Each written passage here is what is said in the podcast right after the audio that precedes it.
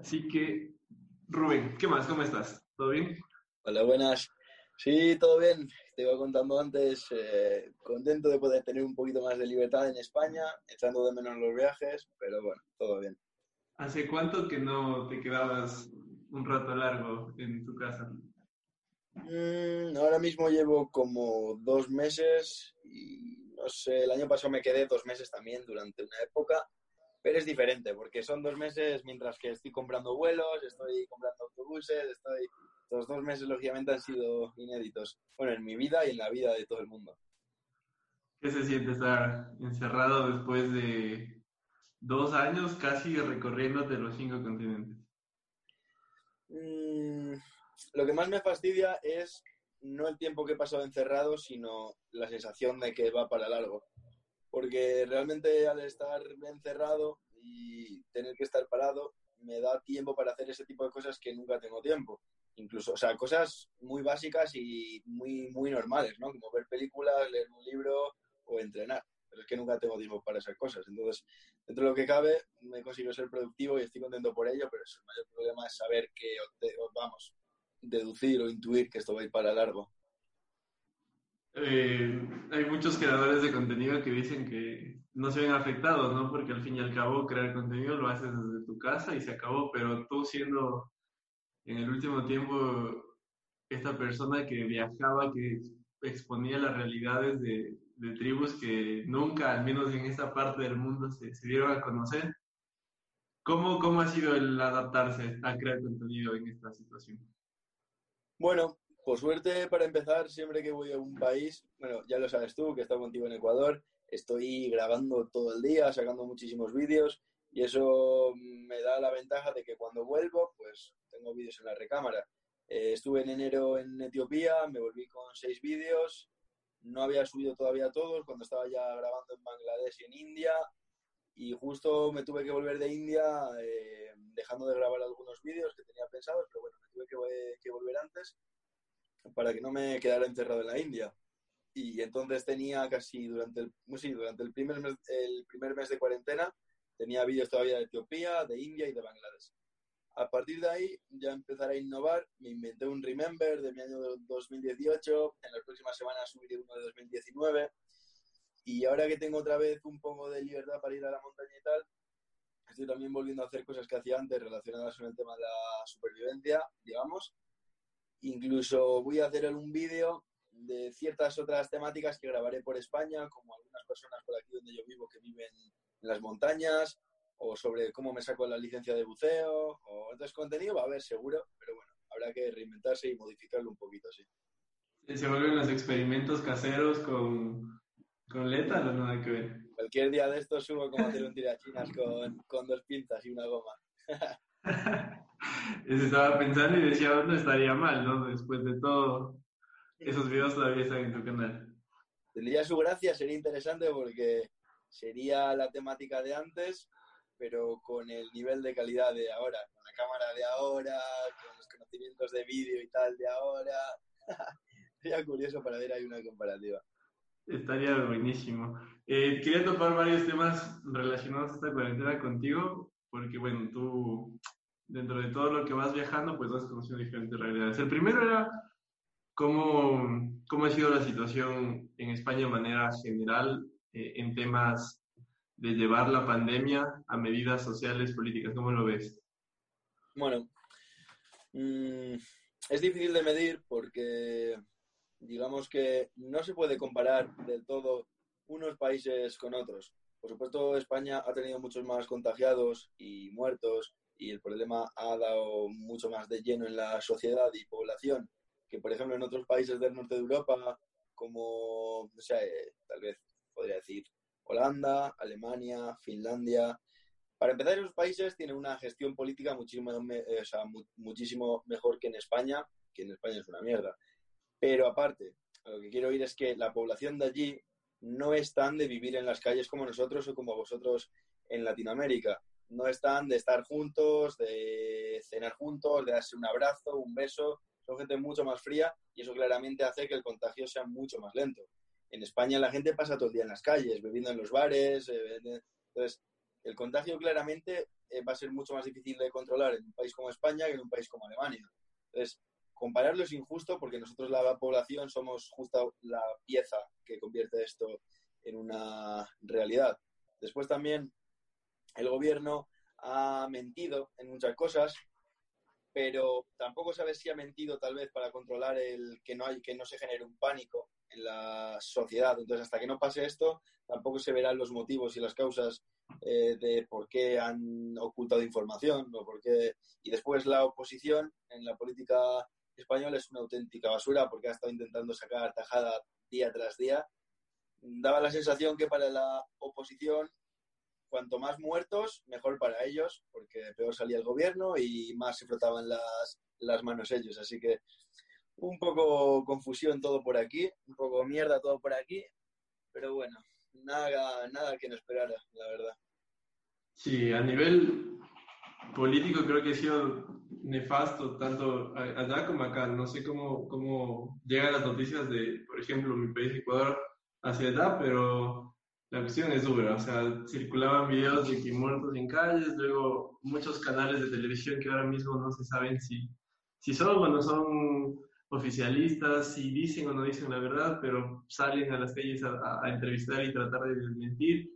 Eh, la cuestión es dura porque el gobierno después de dos, tres semanas y un poco más, salió al aire a decir que en realidad estaban ocultando algunos datos y que ahora sí, a pesar de que sean dolorosos, decir la verdad. Después hubo sobreprecios en un montón de medicamentos, que es increíble que en plena pandemia en países como el nuestro roben cínicamente. Entonces son cosas que, que desde la perspectiva general eh, es complicado, ¿no? Pero te preguntaba esto porque puedes explicarnos de mejor forma. Tú has vivido en muchas eh, realidades sociales a nivel mundo, ¿no? Entonces quizá se puede, se puede contrastar algo por ahí. De ahí en más, ¿cómo, ¿cómo ves los próximos meses tú todo esto? respecto a esto último que has dicho antes de, antes de la pregunta, eh, yo España, eh, está, a ver, en España nos encanta hablar de un tema cuando no tenemos ni puta idea, nos encanta leer no un artículo, leer no solo el titular del artículo sin leernos qué pone dentro y fardar entre nuestro grupo de amigos o familiares de que me he enterado de que va a pasar esto y lo otro, cuando ni siquiera te has leído qué hay detrás de la noticia y después una extrema derecha en España emergente que emerge, o sea, que crece a base de mentiras y bulos. ¿Qué pasa? Que tú un bulo lo sueltas, luego se confirma que era una mentira, pero para empezar, la duda ya la creas. Y después dices una salvajada tremenda y al día siguiente eres la portada de todo tipo de prensa digital y física. Entonces, eh, una situación como esta es carne de cañón para la extrema derecha y para sacar provecho de todo esto. Entonces, que en España se han hecho muchas cosas mal, sí, por supuesto, pero yo creo que se han hecho otras muchas eh, bastante bien. Así que yo, o sea, por supuesto se podría haber mejorado muchas cosas, pero no estoy del todo insatisfecho, así como algunas personas intentan ya decapitar al, al gobierno. si metafóricamente hablando, yo creo que es ser bastante ventajista, dada la situación, el hacer eso, porque creo que en España no se ha hecho tan mal como se, como se dice. Eh, al igual que está todavía completamente descontrolado. O sea, no quiero hacer ver con esto que está ya todo bien, porque para nada no se sabe ni siquiera del todo confirmado cómo se contagia, es que ni cuántos contagiados hay, ni entonces, si ni siquiera sabes el volumen de contagiados que hay, es imposible que, que que, controles una infección como esta. Pero claro, es muy difícil saberlo cuando, cuando probablemente se midan en millones, ¿no? Pero bueno, los próximos meses yo los veo... Tengo una duda ahora mismo porque, claro, nos han dejado salir a la calle otra vez con un horario para que no nos mezclemos los jóvenes con los mayores, con las personas ya con mucho riesgo de, morir en caso de ser contagiados, como los ancianos de 70 años o así. Ellos salen por la tarde hasta las 8, a las 6, 7, y ya la gente puede salir de 8 a 11 de la noche. Y por la mañana pueden salir también de 6 de la mañana a 10. Y después ya es la hora como de las compras y tal. Puedes salir también a hacer ejercicio durante cualquier hora del día, como correr, cosas de esas. Eh, hay como radios de distancia de hasta dónde puedes ir, pero claro, no toda la gente lo lleva al pie de la letra, mucha gente queda en la calle y da pasos juntos, entonces yo creo que el rebrote que va a haber, o sea, el repunte que va a haber en los contagios y todo va a ser brutal. O sea, es que veo fotos de Madrid abarrotado de gente a las 8 y un minuto de la tarde y creo que el rebote va a ser brutal. Ahora, si lo consiguen controlar, sería la hostia, porque que va a haber un pico nuevo de muertos, es cierto, pero significaría que la mayoría del país ya estaría contagiado y, con los anticuerpos para, para el virus. Y eso significaría bastante más tranquilidad para los próximos meses, que ojalá que sea así. La verdad es que se habla del, del, rebrote a nivel mundial, ¿no? En China se daba el caso también ya los primeros casos, pero creo que lo van controlando. Acá en Latinoamérica, bueno, Brasil, que el presidente tal cual le importa tres atados lo que pase. Brasil es de lo peor que hay en todo el mundo. O sea, no Brasil como país, me refiero a la, la situación que el gobierno está causando en Brasil, creo que es de lo más complicado. No vamos a saber nunca qué va a pasar ahí porque eh, se va a ocultar, por supuesto, en la vida te van a contar cuántos muertos de verdad hay. O sea, como en Venezuela, por ejemplo, que decían que había 10 muertos de coronavirus, o en China, una población de casi 2.000 millones y decían que había 3.000, cuando en Estados Unidos tenían en Nueva York más de 10.000 en el primer día, casi casi. O sea, es ridículo que China diga, pues bueno, por eso digo que es que es muy difícil hablar de estos temas cuando miente hasta, hasta la abuela del presidente. O sea. Sí, la verdad es que medio complicado todo, toda esta cosa. Y, y de ahí en más, ¿cómo, cómo ves tú eh, la, vamos, las relaciones que se puedan ir generando ¿no? entre, entre personas que claramente va a estar complicadísimo de aquí hasta una vacuna, pero desde tu, tu punto de vista, ¿cómo, ¿cómo, ves esas interacciones personales y esas relaciones que, que hacen, por ejemplo, tú cuando viajas a, a X país, por ejemplo Ecuador, mucha gente se te acerca y demás, cuando puedas volver a viajar, va a ser complicado. Primero, volver a viajar va a ser complicado y segundo, esas interacciones. ¿Te da un poco de recelo ese asunto o tú crees que ya cuando todo trate de ir normalizándose va, va a pasar? Sí, yo creo que hay aquí dos puntos importantes. Uno, esto sin duda va a ser un antes y un después. O sea, nunca en la vida habíamos vivido una cosa como estas en la historia reciente, lógicamente en antiguos, la fiebre mal llamada española, porque no provenía de aquí, pero bueno, un gran contagio que hubo en Europa, al igual que, que la peste negra también. Pero en la reciente no hemos vivido nunca nada así. Y además con esas sensaciones de inmortalidad que tenemos casi todos, de que creemos los reyes del, del, mundo, pues sin duda esto va a ser un antes y un después.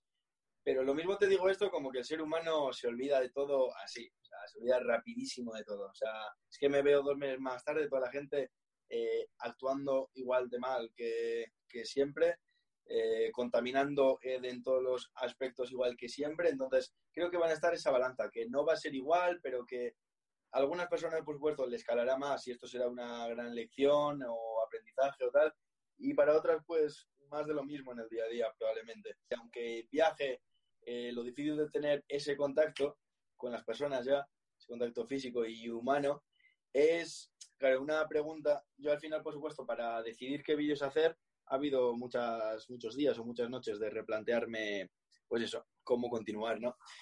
Y al principio era la cosa, ¿cuándo podré grabar? ¿Cuándo podré? Y después dije, bueno, es que en verdad, aunque pueda grabar, ya no va a ser nada igual, porque muchas cosas de mis vídeos, algunas son de aventura en la montaña, no sé dónde, en tal, más como a lo salvaje, pero muchas otras son de cultura, tradiciones, fiestas con un montón de, de personas, entonces, aunque me dejen grabar un vídeo, ya no va a discurrir lo que es esa tradición o el acogerme en ese lugar igual que antes. Y eso va a costar mucho más que, que se rehaga.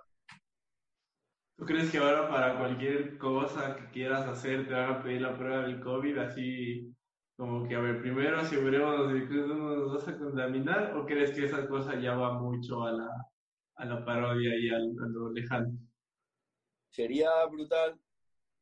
A ver, lo veo muy lejano porque somos muchas personas en el mundo. Entonces, es que es muy difícil digamos que uh, ojalá que no lo hagan porque es imposible que haya pruebas para todos. Si hubiera pruebas para todos, ojalá que lo hicieran de esa forma, porque sería la más segura. Pero como no hay pruebas para todos, sería una forma de discriminación, probablemente, porque personas ricas se harían con la prueba probablemente y personas pobres no. Entonces, pues probablemente sería un poco por ahí. Y quién sabe, igual a partir de ahora, en vez de hablar de como año cero el nacimiento de Cristo, hablamos como año cero el inicio del, del, corona. Tal vez estamos viviendo el año cero ahora mismo. Sí, no, eso se decía, que de aquí se comienza a hablar antes y después del coronavirus que, que cualquier otra cosa. Em, pasando a otro tema que quería tomar contigo, que lo mencionabas antes, es el tema del comportamiento humano. Acabaste de estar en Bangladesh, uno de los países más golpeados por la contaminación, la industrialización y el consumo a manera general. Y no hace falta irse tan lejos, seguramente a la vuelta de tu casa existen unas personas que no son conscientes del arrojar plásticos al mar, eh, vidrios en el bosque en pleno verano, etcétera, etcétera. Y acá ni se diga, o sea, en todo el mundo y muchas veces inconscientemente nosotros hacemos pequeños actos similares, pero poco a poco el objetivo es en cambiar.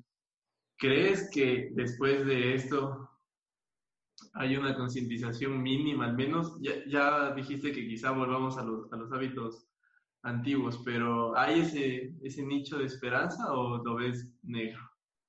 Sí, no, a ver, por supuesto que hay de todo en este mundo, habrá gente que se lo tome más en serio y gente que no, gente que progrese un poco en ese aspecto y gente que no, pero a ver, que todo va a seguir exactamente igual, no, creo que va a suponer un cambio esto.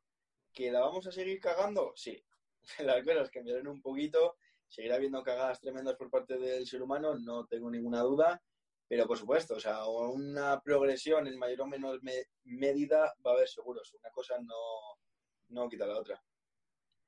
Vamos a hablar con los últimos videos que fueron, al menos los de Bangladesh, tú y Pau creo que lograron captar muchísima atención de, del mundo de, de YouTube. Eh, a ir un, rato, un dato random que te cuento que le mostré a mi madre el video de, los niños y casi se le salen las lágrimas porque era un video que expone una realidad demasiado fuerte. Yo lo vi unas tres, cuatro veces y no trataba de, o sea, trataba, mejor dicho, de convencerme de que esas cosas no son así, pero tristemente son realidades que, que uno las desconoce. ¿Cómo fue para ti vivir eso? Es es sin duda duro. No es la experiencia más... es una experiencia dura sobre todo, claro, pues eh, digamos que vosotros al ver el vídeo, toda la gente que vea el vídeo, veía el vídeo eh, tal y como nosotros lo vemos o lo sentimos después de haberlo vivido. Es decir, cuando estás en ese lugar, a ver, es duro, pero claro, tú todavía notas para pensar qué narices es lo que estás viviendo. Estás viendo niños de esa forma pero al final los niños casi ni se enteran, no entienden el contexto de la situación en la que están. Entonces, eh, para nada son felices, pero ellos la sensación desde su visión de niños es que se ríen, te hablan, no sé qué, tal. Entonces, eh, no es una situación tan tensa, por supuesto es duro, pero lo que voy es que el momento igual más difícil llega tal vez cuando acaba el día, por ejemplo, y pues estás todavía procesando un poco qué es lo que has vivido, las cosas que han que han pasado y es cuando más te viene a la cabeza lo injusto que es todo eso. Entonces, la gente que ve el vídeo ya está viendo esa conclusión final que nosotros hemos sacado, pero en el momento de vivirlo todavía no hemos sacado esas conclusiones porque estamos todavía en proceso de, de investigación o tal, ¿no? Pero sí, sin duda fue difícil. Todo en Bangladesh, porque es un país muy afectado por todo tipo de problemáticas, pero claro, toda esa, esa de los niños, por ejemplo, era, era intensa. Algo que no se muestra en el video que fue aún más duro, eh, quizá que lo puedas compartir o simplemente eh, transmitieron lo que en realidad se debía transmitir. No, creo que en, todos los vídeos, tanto Pau como yo, lo que tenemos lo sacamos para adelante así como lo hemos encontrado y con poca vaselina, como se diría por aquí. O sea, lo maquillamos todo muy poquito y lo sacamos tal y como lo, tal y como lo vivimos. Um, hay ciertas cosas que por las normas de la comunidad pues no se puede. Así en los últimos casos, los últimos vídeos que he hecho, eh, ejemplos que me vengan a la cabeza, pues por ejemplo, en África, en Etiopía, había una tradición que las mujeres querían ser latigadas, es decir, no era como un castigo hacia la mujer, eh, la mujer era la que, digamos, que quería demostrar su fuerza mediante el látigo y sus espaldas estaban llenas de sangre. Eso para ellas y para ellos es todo parte de una ceremonia alegre, no es triste, es una ceremonia eh, en la que todos están bailando, bebiendo y cantando, ¿no? Entonces, no es una situación, es, una, es un momento agresivo, pero es cultura y tradición para ellos. Y así como yo lo grabo, realmente después llega el momento de montarlo y subir el vídeo y esas partes las tengo que quitar porque las subo, YouTube me dice que, que hay y me dice que es por el momento de la sangre y entonces yo lo tengo que, que, quitarlo. Entonces hay momentos que se ve un desnudo, un niño sin ropa, sangre en la espalda, ese tipo de cosas que no, o sea, por normas de la comunidad de YouTube, pues no lo puedo subir. Solo es, es lo único que quitamos, digamos. Pero no maquillamos la historia para nada. Tal y como la vivimos, va para arriba. Eh, bueno, algo, algo también que quería topar era el tema de las comunidades. Sabe que como se vive tanto, bueno, vives tanto, mejor dicho, eh, hay muchos temas también que se pueden topar. Pero bueno, centrándonos en el tema de estas comunidades, ¿qué, ¿cuál es tu, tu, tu, comentario, tu experiencia, tu vivencia? Que no muestres claramente porque quizá al, al momento de grabar das a conocer datos generales que muy pocos podemos vivirlos, pero dentro de ti, ¿cómo es el experimentar con tribus tan peligrosas como las de Etiopía, con culturas tan, tan, tan diferentes y, tan nómadas, por decirlo de alguna manera, que, se encuentran en esa parte del mundo? Bueno, lo primero de decir que ya sabes tú eso es algo que, que me encanta realmente, el, digamos, conocer, convivir y aprender y ya de paso filmar, de que me, me, me, dedico a ello, todo tipo de grupo étnico por el mundo, sobre todo si se alejan un poco de lo que es la vida de Occidente, ¿no? Es decir, no tiene por qué ser una tribu que vayan con taparrabo y lanza por la selva o que en África se dediquen a matarse entre ellos. O sea, no busco eso para nada. O sea, yo es buscar grupos étnicos como puede ser ciertas culturas de Asia, eh, Latinoamérica también, sea de selva, sierra o costa. Eh, digamos, grupos étnicos que yo veo de interés, que son casi todos, pues mm, me causan interés y pues eso, voy a grabar con ellos porque realmente es mi, mi pasión. Ahora bien, cuanto más se alejen de mi modo de vida, más interés me causan. Por lo cual, esas tribus tan primitivas, con un modo de vida tan primario aún y una visión de la vida tan separada a la mía, me llaman muchísimo por esta regla de tres que, que, que ya comento. Entonces, eso lo, eso lo primero. Después, como decía antes, realmente, tal y como yo lo vivo, es como lo saco. O sea, poco dato puedo añadir, más que datos secundarios que igual no añadí por no hacer el vídeo demasiado largo, pero lo que es todo lo importante, tal y como yo lo vivo, es como lo cuento. Y lo que sí es la, un poco que a la gente le impresiona, o sea, es muy impresionante que vivan así todavía, el vivir con ellos, o sea, para mí es alucinante pero la gente, digamos, que lo pone todavía en un nivel más de impresionante, porque tiene, no un prejuicio, porque un prejuicio se asimila como algo malo, tiene, digamos, una visión preestablecida de tribus como si fueran extremadamente peligrosas, como que estuvieran locos en el sentido de que en cualquier momento se les va la pinza y te pegan un tiro si tienen arma o te clavan una lanza. Y realmente no, no es así.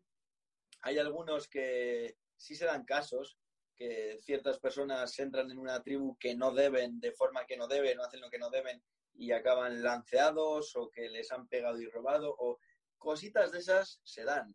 Pero es como ir por la ciudad con miedo porque te han contado que ha habido robos. No, no es, o sea, lo normal es que no pase nada, que algunas veces puede pasar, sí, pero no es lo normal para nada. Entonces, sobre todo son gente que ellos, quitando quitando igual algunas zonas del mundo que estén en guerra, que ahí sí que la vida no, no vale nada y es sálvese quien pueda, la mayoría de zonas tribales, son gente que valora la vida casi incluso más que la gente de ciudad, ¿no? En el sentido de que un animal para comerlo tiene que matarlo, les tiene que cuidar a todos, a todas las vacas cuidarlas para no solo la carne, sino la leche, para... Entonces, valoran mucho más las cosas de cada día y realmente, no sé, yo no lo vivo como nada peligroso.